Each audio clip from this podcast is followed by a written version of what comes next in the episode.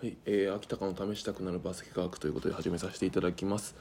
えーこのチャンネルでは思わず試したくなるバスケの科学や、えー人に話したくなるバスケの知識をですね論文とか書籍をベースに、えー紹介解説していますのでぜひ他の動画を見ていただければと思います、えー今日はですね、え富樫勇樹さんの話と、えー日本初の1億円プレイヤーであるこの富樫勇樹さんの6つの考えとはというところで、えー今日は2個、えー紹介したいかなと思いますので、えーお付き合いください、えー一つが自分に合う解決策を見つけるというところともう一つは他人と比べないというふうに書かせていただいてます。はい。えー、とですねこの富樫勇樹さんの、えー今日はですね「思いを形にするポジティブ思考」っていう 本があるんですけどそこから、えー、と抜粋したりして、えー解説していきたいかなと思います、えー、と説明欄備考欄にも、えー記載があるのでぜひ気になる方はそちらの方、えーリンク触っていただければ Amazon の方飛ぶので見ていただければと思います。興味ある方は見てください。でその中で書かれているところをまず紹介したいんですけどえー富樫勇樹さんこう言ってます、えー自分の成長が人より遅かったとしても、え相手のしていることをいくら真似たところで同じ結果を、えー得られるわけではないと。自分と他人は違うと。さらに、えー大切なのは比べたり真似することよりも自分をよく知って自分に合った解決策を見つける姿勢だというふうに書いています。でこの中から2つ分かることはまず富樫勇樹さんは、まあ、他人と比べないということ。あともう一つは、えっと、自分と向き合って自分の合った解決策を見つけているというところになります。でそれをそれぞれ、え2つに分けて紹介していきますがまず最初に、えっと、ちょっと後者の方自分に合った解決策を見つける姿勢というところで、えー、富樫さんがどう考えているのか、えー紹介したいんですけど本の中で書かれ書かれてるのは、えっと、自分に合った生活リズム生活習慣を見つけるというふうに書かれています。でちょっとこの本で初めて知ったんですけど富樫勇樹さんって結構、あの夜遅くまで起きてると。寝るのがすごく遅いと,、えー、と高校生くらいから夜の12時前に寝た覚えがなくてっていうふうに書かれていて、えー、と完全な夜型で、朝まで全然起きてられるっていうふうに書かれています。えー、とそうですねあの人ってあのクロノタイプとか言って朝型昼型夜型みたいのがあるんで、えー、とどうしても夜型の人はそうなってしまうんでしょうけど、えーとまあ、自分が夜型だっていうのをまず認知されるってことが重要なのかなというところなんでしょうね。でさらにですねあの睡眠っていうところだけじゃなくて富樫さんって食事の面でも、えー、と偏食家らしくてですね、えーまず野菜全般がすごい大嫌いらしくて、えー、と野菜食わないのであれば食べないでいたいなというふうに書かれていました。面白いなと思いましたけど、えーとまあ、あんまりその、うん、おすすめはしないですよね。野菜は食べた方がいいかなと思いますけど。ただここで分かることは、まあ、じゃあ夜遅く寝てもいいんだとか野菜食べなくていいんだっていうことではなくて自分がどうかだと思いますなので、えー、とご自身が、えー、とどの例えば睡眠だったら、えー、と朝方なのか夜型なのか夜型なのかあとは野菜というところを、まあ、嫌いというのを認知した上でじゃあどういうふうに工夫して食べようというところまあ富樫さんも、えー工夫して食べれるようにしてったというふうに書かれているんですけどそういったふうに自分に合った解決策を見つけるということが大事かなと思います。これでもっと広い目で見るとですね、えー、と生活習慣とかえーとま、シュートホームとか何でもそうなんですけど結局は自分で試してみていろんな知識とか技術とかをがあると思うんですけど、えー、とこの動画でもいろいろ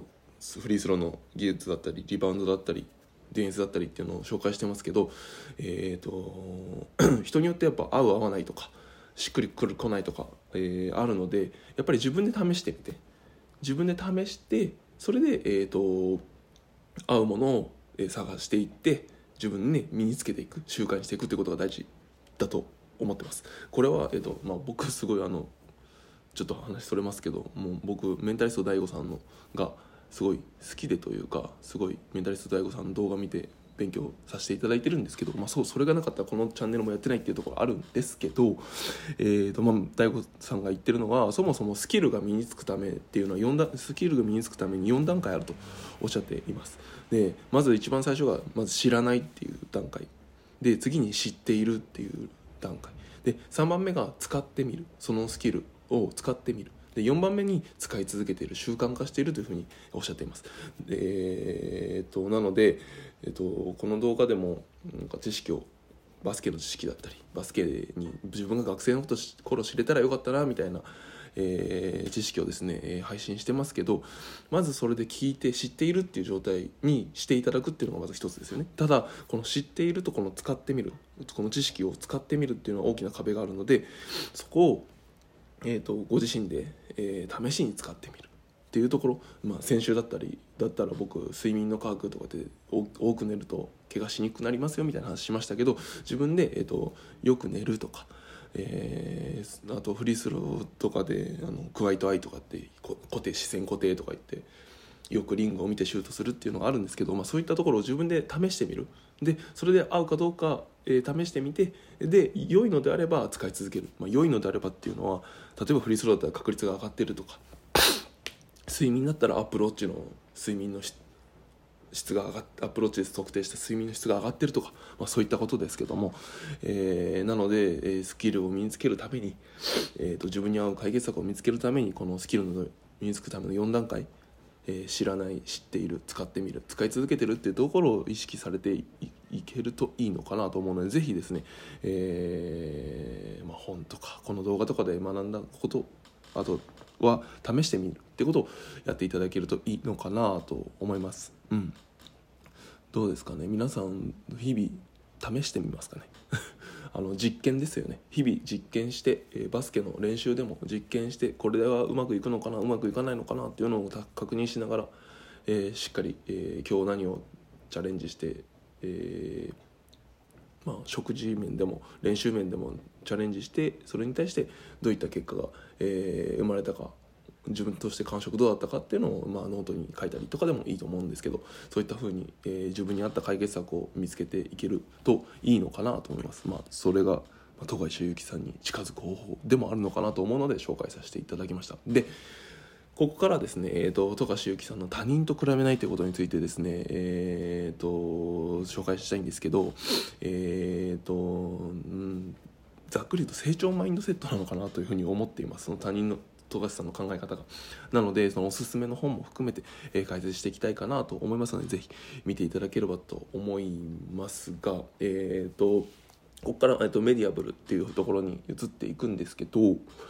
えーと、こちらの方はですね、えーと動画月額300円ぐらいかなでやってるんですよ。で、えー、なんで有料でやってるかってことなんですけど えーと、そもそもですね、えーと、皆さんに先ほど言ったようにこの知識をですねいろいろ試していただきたいと。で試していただくためには、えーと、この知識が価値があるものだと思っていただかなければいけないので、えー、なので有料やってますっていうところなんですけどどういうことかっていうと,、えー、と例えば人からタダで本を借りて読めなかった経験とか皆さんないですか？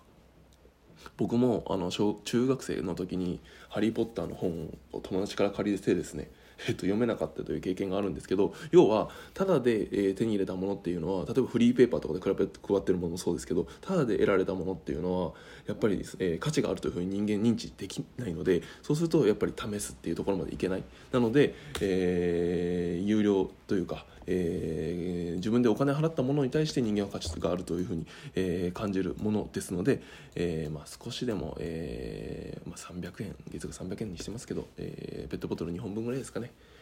2本我慢して動画を見ていただくもしくは本を1冊買うぐらいだったら僕の動画を見てもらう聞いてもらうっていうのは、まあ、いいんじゃないかなとは思いますが、えー、ぜひその辺り、えー、そういう思いがあって有料にしてるというところもありますのでぜひですね、えーと、見ていただければと思います。はいうん、自分が学生の頃に知りたかったなとかいう情報を主に取り扱っていますので、えー、小中高大の方に見ていただきたいですししかもあれですね小中高大を教えている方コーチの方とかにも見ていただいて、えー、少しでもなんですかね、うん、教えている子教え子生徒の方が良い、えー、バスケット生活を送れるような、えー、アドバイスをできればなというところで紹介させていただいてます。うんそうですね、これから説明する成長マインドセットなんていうのは選手に持っているべきことだと思うんですけど、えーと、コーチも持つような持った方がいいスキルになります。何かっていうとあれですね。なんだっけ。あの成長マインドセットを持っていたとされ言われているのがあの人だ。ダメだ。出てこない。えー、とカリウム・アブドゥル・ジャバーも成長マインドセットだったというふうに書かれています。でカリウム・アブドゥル・ジャバーを教えていたコーチのジョン・ウドゥンさんという方も、えー、と成長マインドセットだっていうふうに、まあ、ある本に書かれていたりするので、えー、その辺り、えー、成長マインドセットを紹介していきたいなと思いますのでここから先はメディアブルの方に移動して見ていただければなと思います。ではメディアブルの方でお会いしましょう。失礼します。